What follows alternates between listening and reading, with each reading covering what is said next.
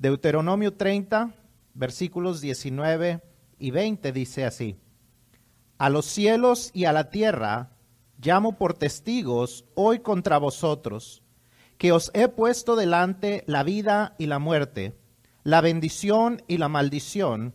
Escoge pues la vida para que vivas tú y tu descendencia, amando a Jehová tu Dios, atendiendo a su voz y siguiéndole a Él, porque Él es vida para ti y prolongación de tus días, a fin de que habites sobre la tierra que juró Jehová a tus padres, Abraham, Isaac y Jacob, que les había de dar. Recuerdo que cuando Abby estaba chiquita, ah, le pedí permiso, ¿ok? Para, para poder compartir esto. Cuando ella estaba chiquita, ella era una niña muy bien portada. A lo mejor ustedes se acuerdan, era una niña muy bien portada. Pero en raras ocasiones, ella ah, se comportaba un poquito mal. Y como yo era, trataba de ser paciente con ella, y como ella era normalmente bien portada, yo le trataba de dar oportunidades para que ella empezara a tomar mejores decisiones. Y le decía, esta es la última oportunidad. Y ella, como muchos otros niños que tal vez ustedes conocen, seguía haciendo su berrinche, un berrinche normal de un niño. Entonces llegaba la hora de disciplinarla. Y era en ese momento cuando ella decía, una oportunidad más, one more chance, just one more chance. Y me acuerdo que ese era, ese era su llanto. Y algunos de ustedes a lo mejor se acordarán, a lo mejor hasta haberlo oído por los pasillos.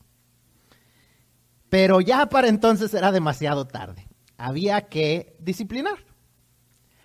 Pero eso no quitaba que ella era mi hija. Eso no quitaba que yo la amaba. Y entonces, ya después de disciplinarla, ella tenía otra vez una nueva oportunidad para comportarse correctamente, para tomar mejores decisiones y normalmente lo hacía. Hasta la próxima vez que no si nosotros, y tal vez usted eh, hacía lo mismo o hace lo mismo con sus hijos, si nosotros como padres imperfectos hacemos eso y damos segundas oportunidades a nuestros hijos, aún después de que fallan a hacer lo que nosotros les decimos, ¿cuánto más no un Dios que es Padre perfecto y Padre amoroso. La semana pasada hablábamos acerca de cómo el pueblo había decidido completamente rebelarse ante Dios, completamente ignorar las instrucciones de Dios, completamente desobedecerlos, y les llega entonces el castigo. No entrarían a la tierra prometida. Pero había una esperanza, esperanza para una nueva oportunidad, que sus hijos obtendrían una nueva oportunidad. Que 40 años después de vagar por el desierto, sus hijos recibirían la promesa. Entonces, eso, eso lo, estuvimos viendo la semana pasada en el libro de números. Pasan todos estos, estos 40 años. Hemos llegado aquí ya al final de lo que es, eh, lo, lo que es el Pentateuco, los primeros cinco libros de la Biblia. Y entonces vemos que ya Moisés está a punto de despedirse. El libro de Deuteronomio completo es, es, está básicamente escrito o dividido en tres porciones, en tres discursos de parte de Moisés donde él comienza diciéndoles, esto es todo lo que Dios hizo al sacar a sus padres de, la tierra de Egipto, estos son todos los errores que ellos cometieron. Paola estuvo leyéndolo al principio del servicio y, entonces esto es lo que sucedió, esta es la ley que Dios nos, ha dado, les vuelve a, a repetir en los capítulos 28 y 29, esto es lo que sucede cuando ustedes son obedientes, estas son las bendiciones que pueden esperar, eh, estas son las maldiciones que pueden esperar si siguen eh, los pasos de sus padres y se rebelan ante Dios. Y aquí ya para terminar este casi este último discurso, entonces él les dice lo que va a suceder. Ya está por despedirse Moisés, está a punto de morir y entonces les comienza a hablar de la nueva oportunidad que Dios les estaba dando. Es un recordatorio de todo lo que Dios les ha dicho. En estos dos versículos encontramos así como que un resumen de toda la ley. Y les dice Moisés, pongo al cielo y la tierra como testigos. Les estoy diciendo lo que hay, lo que les puede traer bendición, lo que les puede traer maldición. Escojan la bendición, escojan la vida. Y les dice entonces, les da tres instrucciones de cómo se hace eso. Y eso es lo que vamos a estar leyendo hoy. Vamos a estudiar tres instrucciones que siguen, siguen, siendo válidas hasta el día de hoy para poder tener la bendición de parte de Dios. Cuando Dios nos da nuevas oportunidades, cuando Dios nos dice, te voy a dar la oportunidad de que dejes de ser rebelde, comiences a ser más como Josué o como Caleb, estas son las instrucciones para que puedas lograrlo. Cuando Dios nos dice que hagamos algo, no solamente nos dice qué es lo que tenemos que hacer, sino nos da buenas instrucciones para poder hacerlo. No nos avienta nada más así a la aventura, sino que Él nos dice, estas son las instrucciones para que te vaya bien. Y eso es lo que vamos a estudiar hoy. So last week we read the, about the punishment the rebe- for the rebellion of the people that left Egypt. And I remember when, when, as I was studying it, I remember when Abby was little. And she would usually be a really well behaved kid. She would usually do what she was told. She was usually pretty compliant, but every once in a while, she would throw a tantrum. And I would tell her, look, this is your last chance to decide to obey. And sometimes she wouldn't. She would still throw a tantrum. And so then it would be time for discipline, for punishment. And then at that point, then she would say, one more chance, just one more chance. But by then it was too late. She had already made, she had run, run out of chances. So she would get disciplined. But after that, because she was still my daughter and I still loved her, I would Give her another chance to make better choices. And so many of us as parents do the same thing. God, as a father, as a perfect father, see, we're imperfect parents, but God is a perfect father. And so, if we are willing to give second chances, how much more God is willing to do so? And so, that's what we're going to be talking about today. We talked about how God punished the people. And he told them, For four years you will wander around the desert because you would not listen to me, because you would rebel against me, because you would not obey me, because you wouldn't walk in obedience to what I told you. And so they wander for 40 years and they finally all die. And so the next generation, God gives them another chance. And so Moses is about to die as well. And he, t- he gives them the last few instructions in the book of Deuteronomy. We're closing the, the last book that really, you know, is focused on, on Moses. And so we're, we're about to jump into an, uh, the, the next part of the story. But in the closing of Moses, he's given them instruction. First, as Paula read earlier, we, uh, we are reminded of all that God did and all that the people how disobedient they were. But God still brought them here. And so he gives them the law is another one of, of the discourses that, that he shares with them. And so to close, he, he tells them, look, this is what you ought to do if you want blessings. If you do these things, you will be cursed. And so the final closing, the final, uh, the final part that he says is the last instruction. He closes with these, with these instructions that really still work today. He gives them three instructions in these two verses that we read. And these three instructions, we, we can still follow them, and we can still know that we have God's blessing guaranteed in our lives. So if we want God's blessings in our lives, this is what we ought to do.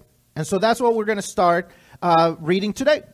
The, the, how if we want a new chance with God, if we want to stop being rebellious, if we want to be more like, jo- uh, like Joshua and, and Caleb, these are the instructions for what we ought to do. And so that's what we're going to start with today. And so that's my prayer that we can use these instructions to ensure God's blessings in our lives. Así que si queremos asegurar la bendición de Dios en nuestras vidas, esto es lo que tenemos que hacer. Número uno, les dice Dios, eh, les, les dice esta instrucción.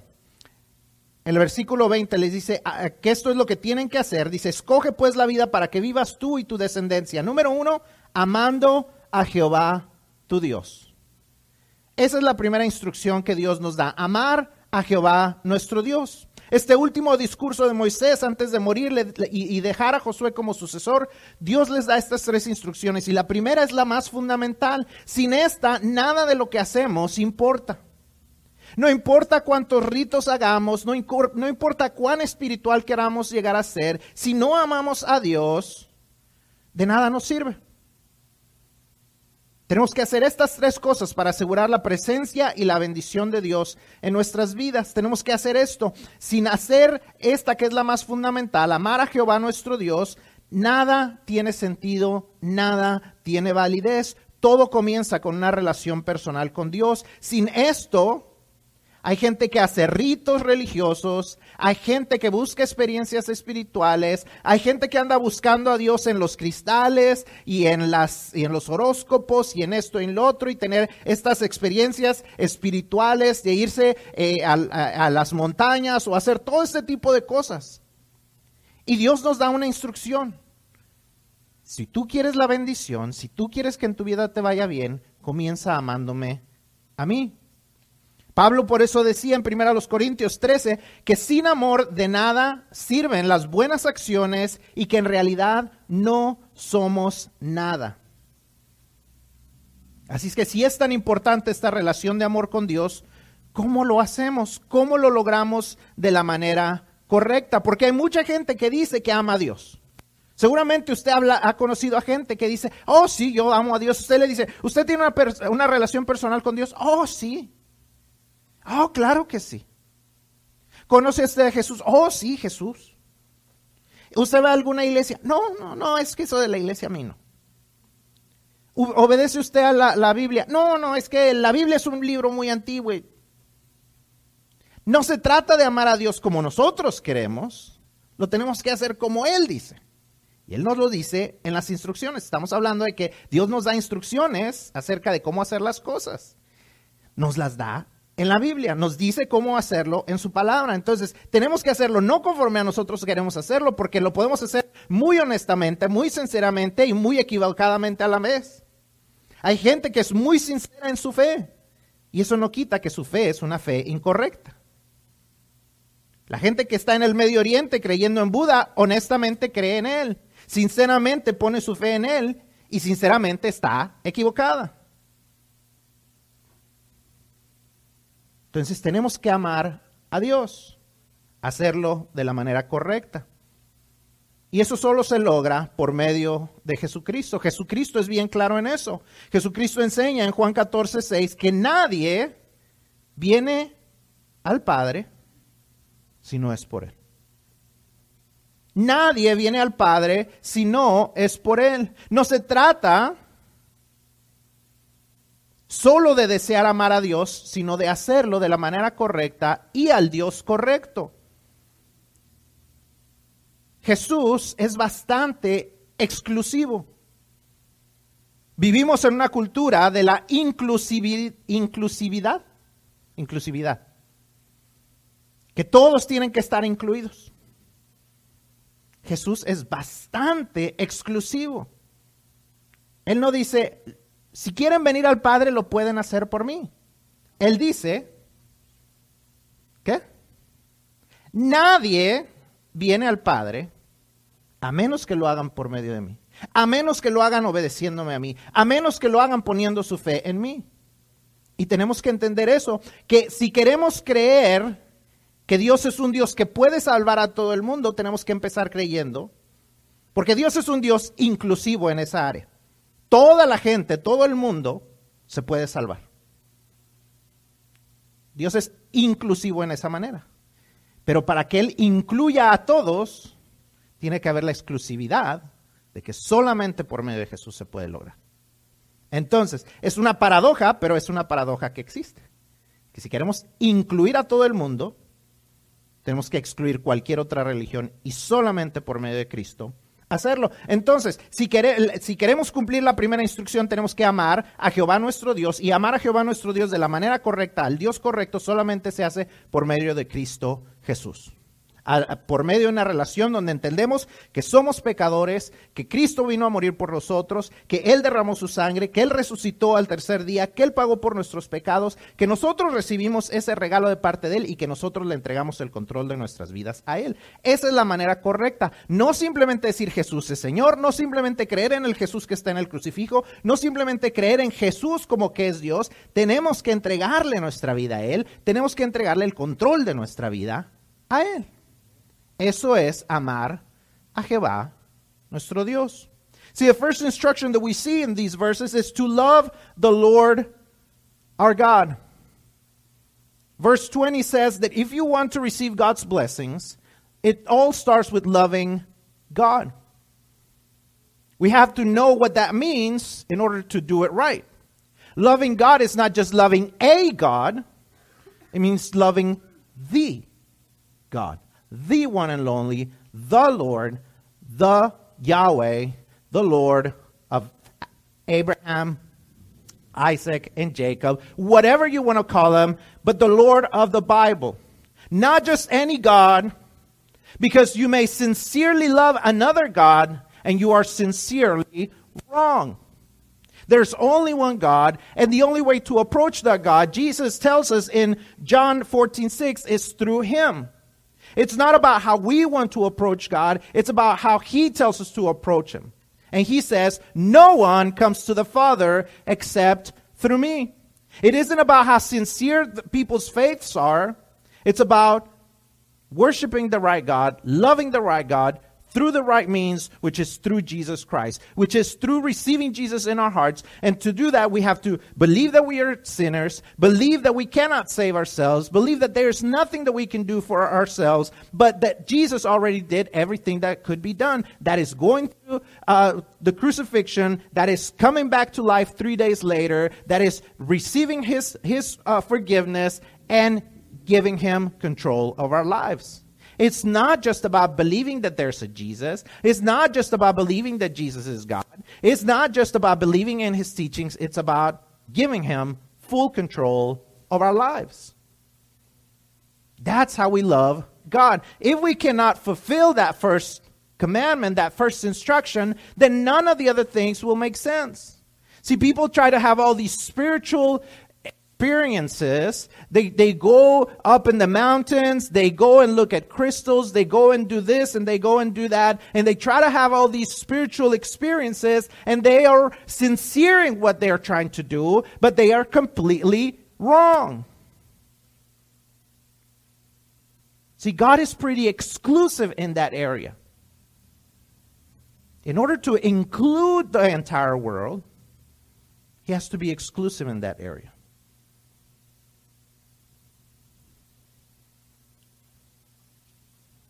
No one comes to the Father, Jesus says, except through me. No one. No one is a pretty clear word. No one. Or phrase. No one. It's not hard to understand. It might be hard to accept it, but it's not hard to understand. If you want to go, if you want to love God the right way, the right God, it has to be God the Father through Jesus Christ. La segunda instrucción que nos da este versículo es poner atención a su voz. Se amando a Jehová, atendiendo a su voz. En el lenguaje hebreo, esta instrucción de escuchar o poner atención a la voz de Dios es más solo escuchar. En Deuteronomio 6, versículos 4 al 5, donde encontramos lo que Jesús después se refiere a lo que es el mayor mandamiento, cuando alguien le pregunta cuál es el mayor mandamiento, él se refiere a esta escritura de, Deuteronomio donde nos dice que Jehová es que Jehová nuestro Dios es uno solo y que lo debemos de amar con todo lo que somos, con todo nuestro corazón, nuestra mente y nuestras fuerzas, es darnos completamente a él. Y, y estos versículos comienzan con una frase que dice, "Oye, Israel." Y esta frase de oír, de poner atención a lo que Dios dice es más que solo oír, más que solo escuchar, más que solo poner atención, es obedecer. Y de igual manera, cuando Moisés instruye al pueblo a poner atención a Dios, no se trata solamente de parar oreja, porque a veces como que nomás paramos oreja, como que oímos, pero no atendemos. Atender a la voz de Dios es más que solo escuchar, no se trata solo de oír su voz, a veces eso es todo lo que hacemos, oímos la voz de Dios, oímos las enseñanzas de Dios, oímos lo que se predica, oímos lo que enseñan nuestros maestros de escuela dominical, pero hasta ahí, a veces hasta nos gusta, pero no hacemos nada más allá de que nos guste. A veces nos gusta, pero para alguien más. Ay, ¿cómo no vino el hermano para que oyera? Tenemos que atender más allá que solamente escuchar. Atender requiere acción o reacción.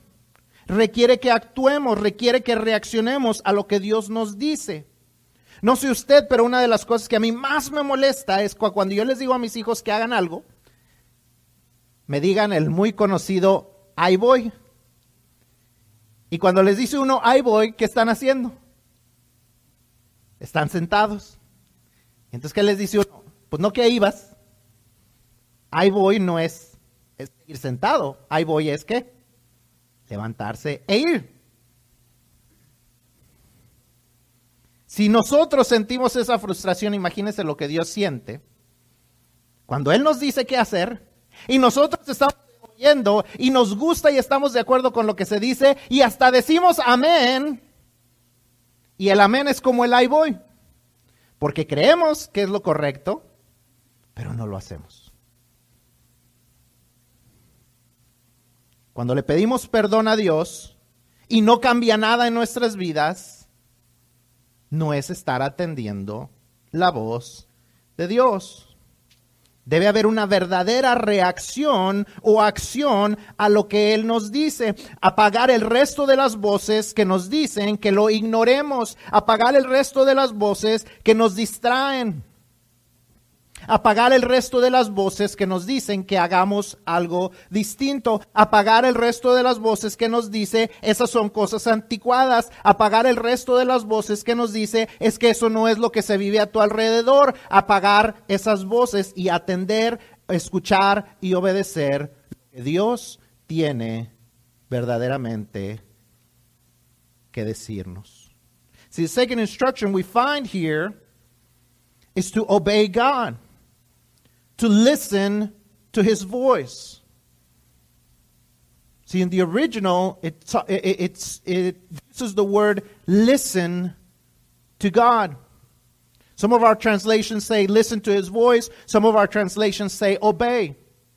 Because in the original Hebrew, we find this word obey, or we find this word listen, sorry, the word shema, it's more than just listen. It's more than just hearing the words. It's more than just paying attention to the words. It's doing something about it. It is about having an action or a reaction and obeying.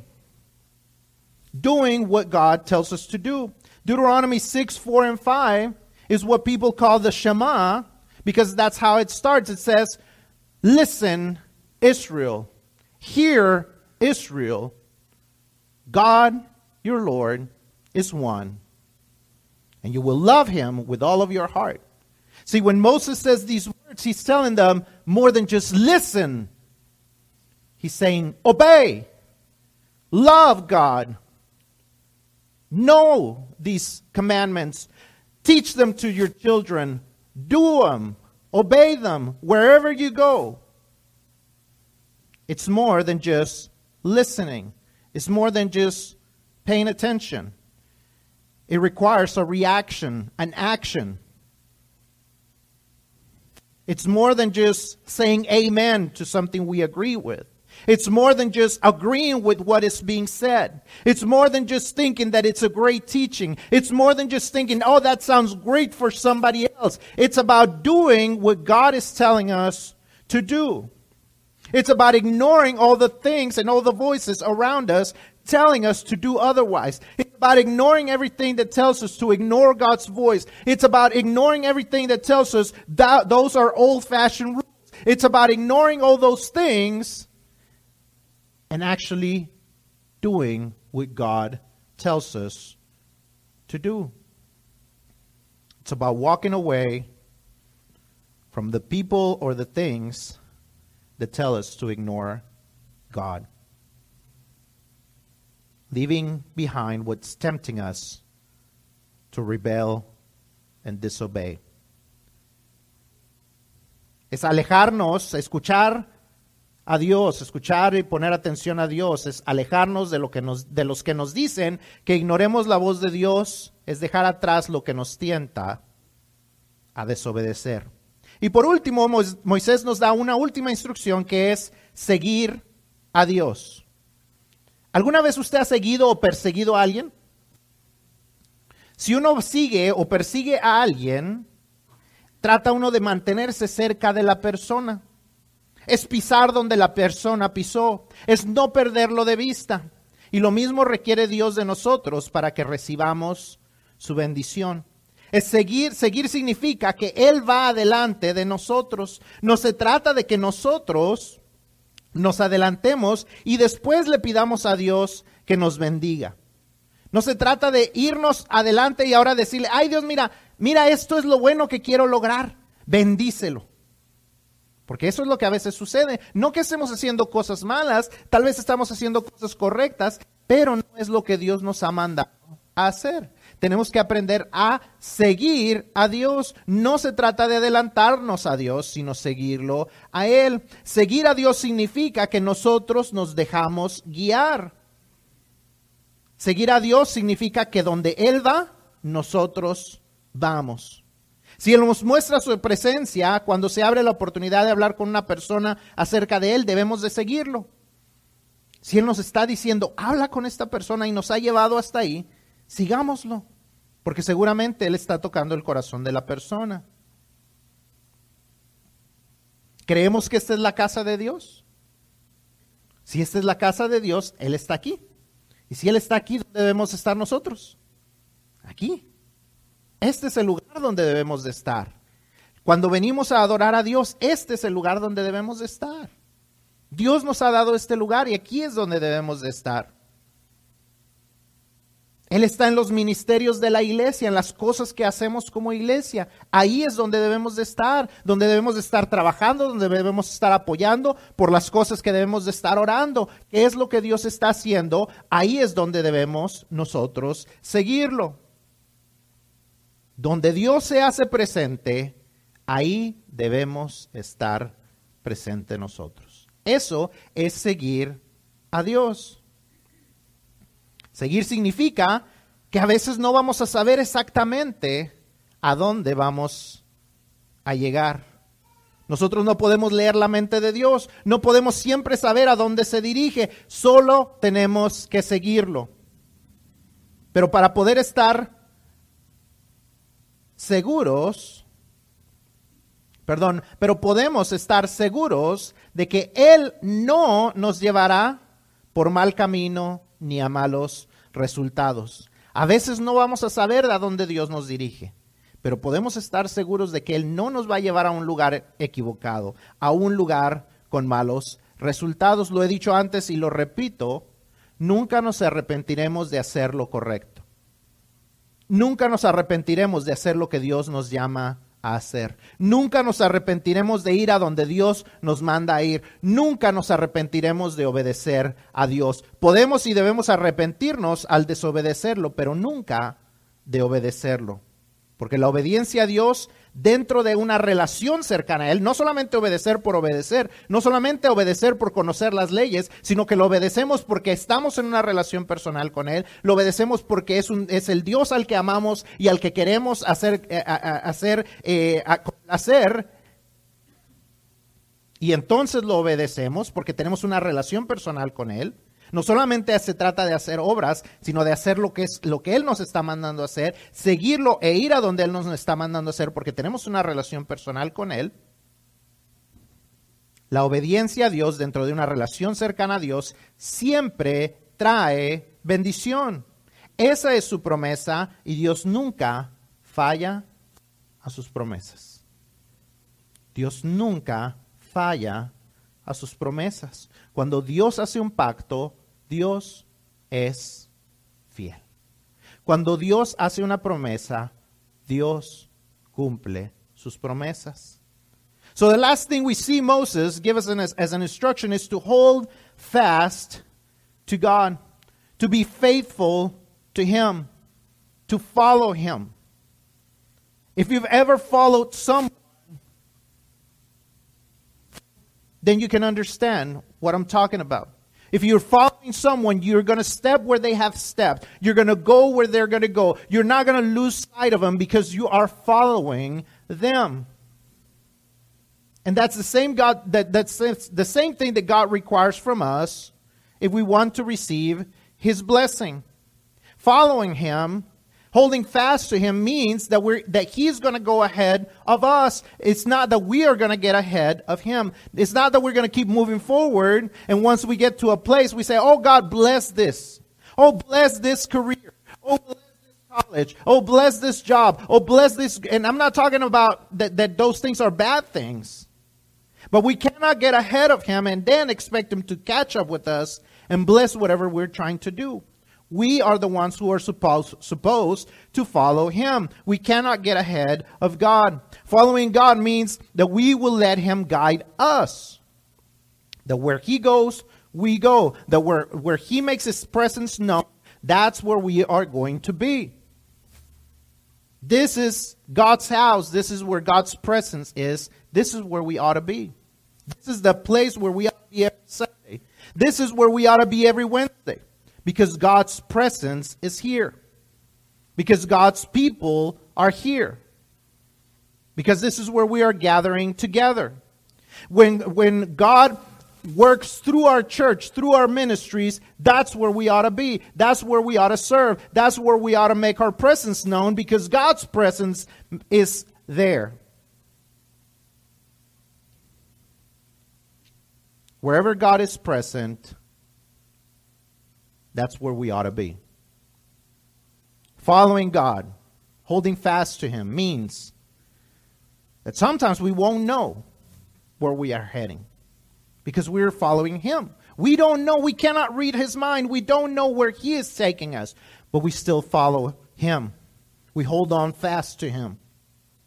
We may not know what the results of obeying Him and following Him may be. But what we can know for sure is that He will never he will never lead us wrong. He will never lead us to the wrong place. He will never lead us to the wrong results. He will always lead us to the right place. I've said it before and I'll say it again. We will never be wrong by doing what is right. We will never be wrong by obeying what God says. We will never repent. We will never be sorry for following God where He's taking us. We will be sorry for not following Him. We will be sorry for waiting so long, but we will never be sorry for doing what He has called us to do. Obedience to God within a relationship with God will always bring us blessings from God.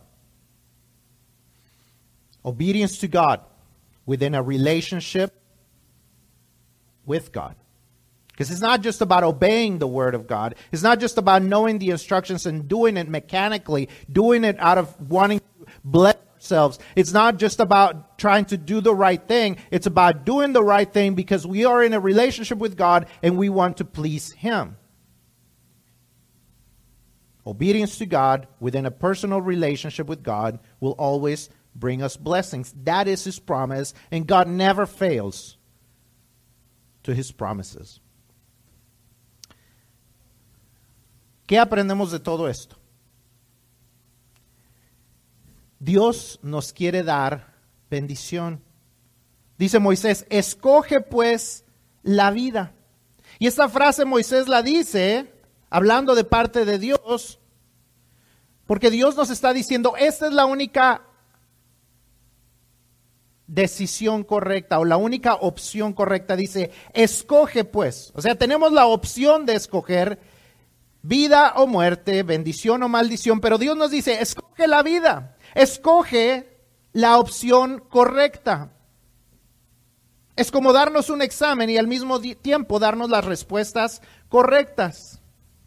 Obtendremos la bendición o rechazaremos la bendición al rechazar la instrucción de Dios. No sé si ustedes se acuerdan, este, a lo mejor los que están más grandecitos, eh, del Chavo del Ocho, y el profesor Girafales les hacía preguntas. Le decía, a ver, ¿cuántos son dos manzanas más dos manzanas? Ay, no, eso está muy fácil. Bueno, pues dímelas.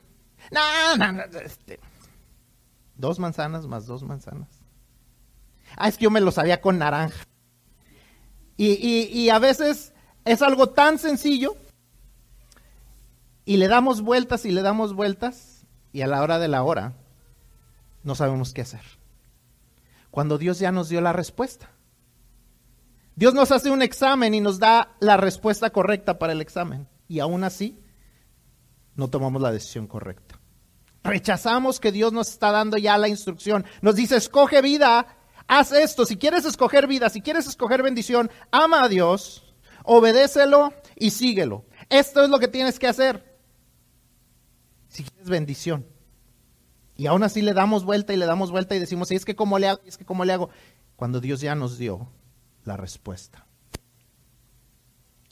Tres instrucciones. Ama a Dios, obedécelo, síguelo. Bastante simple de entender, pero solamente lo podemos lograr aplicar a nuestra vida con la ayuda de Dios. I don't know if you've ever taken an open book test. I don't ever I don't know if you've ever taken a, a or, or been given a review with the answer key in the back. And sometimes when you're doing it and you don't know how to respond to that question that you're doing in a review, you go to the back, you go to the answer key, and you find the answer, and then you're like, well, how do you arrive to that answer? You got to figure it out, but at least you know what the right answer is. Well, here's the thing that God gives you the answer key. He gives you the question, He gives you the answer key, He gives you the right answers. He tells you if you want to be blessed, if you want to avoid curses, this is what you ought to do. Look, you have two choices, but I'm telling you which one's the right one. You have two choices blessing or curse, death or life. Choose life. I'm telling you which one is the right answer. And yet we're like, huh? What? What should. So, what am I supposed to do here again? And we think it's so confusing when God is telling us what to do. Love Him, obey Him, follow him. Love him, obey him, follow him. You go through the entire book, and those are the three instructions love him, obey him, follow him. It's not that complicated. And yet we have such a hard time doing it. It's really simple, and yet we really can only achieve it with His help letting the Holy Spirit work in our hearts to do it. Love Him, obey Him, follow Him. Nos cuesta tanto trabajo hacer las tres instrucciones. Y si leemos toda la Biblia, nos vamos a dar cuenta que esas tres instrucciones son la constante. Ámalo, obedécelo, síguelo. Ámalo, obedécelo, síguelo. Ámalo, obedécelo, síguelo. Y como vamos a poder ver por toda la Biblia y como vamos a estar viendo durante todos estos meses, la humanidad sigue confundida y seguimos a veces confundidos. ¿Qué es lo que tenemos que hacer otra vez? Amarlo, obedecerlo, seguirlo. ¿Dónde está Jesús en la historia? Todas las semanas vemos dónde está Jesús en la historia. La bendición de Dios está incompleta sin Jesús. Si queremos la bendición de Dios, Jesús tiene que estar presente. El contexto del final del libro de Deuteronomio, de la vida de Moisés, es uno donde la única esperanza está en que Dios actúe a nuestro favor. Por eso no podemos nosotros seguir a veces las tres instrucciones. porque no dejamos que Él esté obrando a nuestro favor. Pero Dios siempre quiere obrar a nuestro favor. Cuando Moisés está a punto de despedirse del pueblo, Él escribe un cántico que Dios le dice que escriba y le dice, escríbelo para que se acuerden porque yo se los he dicho desde ahora y vas a ver que esto va a suceder. Y el cántico dice básicamente, todo el pueblo, después de que lo bendije, después de que le di la tierra prometida, después de que disfrutó la bendición, me va a abandonar. Va a seguir a los dioses y será castigado. Pero el, el cántico cierra diciendo que Dios eventualmente redimiría a su pueblo, que purificaría a su pueblo por medio de la expiación, lo que ahora sabemos que es el derramamiento de la sangre de su único hijo. La sangre del Mesías. Solo Jesús el Mesías tiene y es la esperanza para la humanidad. Si no fuera por Él, estaríamos completamente perdidos. Solo en Él hay esperanza para ti, solo en Él hay esperanza para mí. Si hay alguien que no ha recibido el regalo de Jesús, hoy es el día para hacerlo. Pero si lo tenemos, entonces sigamos las instrucciones, las simples instrucciones. Ámalo, obedécelo, síguelo. Si usted, al igual que yo, le cuesta trabajo esto, dejemos que Él nos ayude a lograrlo. Si Jesus, Jesus has to be in the story because he's the only one who can actually help us fulfill these things. See, Moses is writing all these things. He tells them what to do. He tells them what the right thing is to do. Follow, love God, obey Him, follow Him. But as he closes the book of Deuteronomy, before he dies, he writes this song that God tells him to write. And he says, Look, you will receive the blessing. You will receive the land that he promised. You will receive these things, and guess what? You're going to mess up. You're going to mess it all up. You're going to follow other gods, and you will be punished for it. You will be taken out of the land. But eventually, God will act. He will purify his people through the blood, which now we know was through the blood of his own son. See, we cannot achieve it on our own. God always has to be present. And He did it through His Son, Jesus Christ. We have the instructions, but we also ought to know that we can't do it alone. We have to let God take control. We have to let God be present in our lives so we can love Him, obey Him, and follow Him.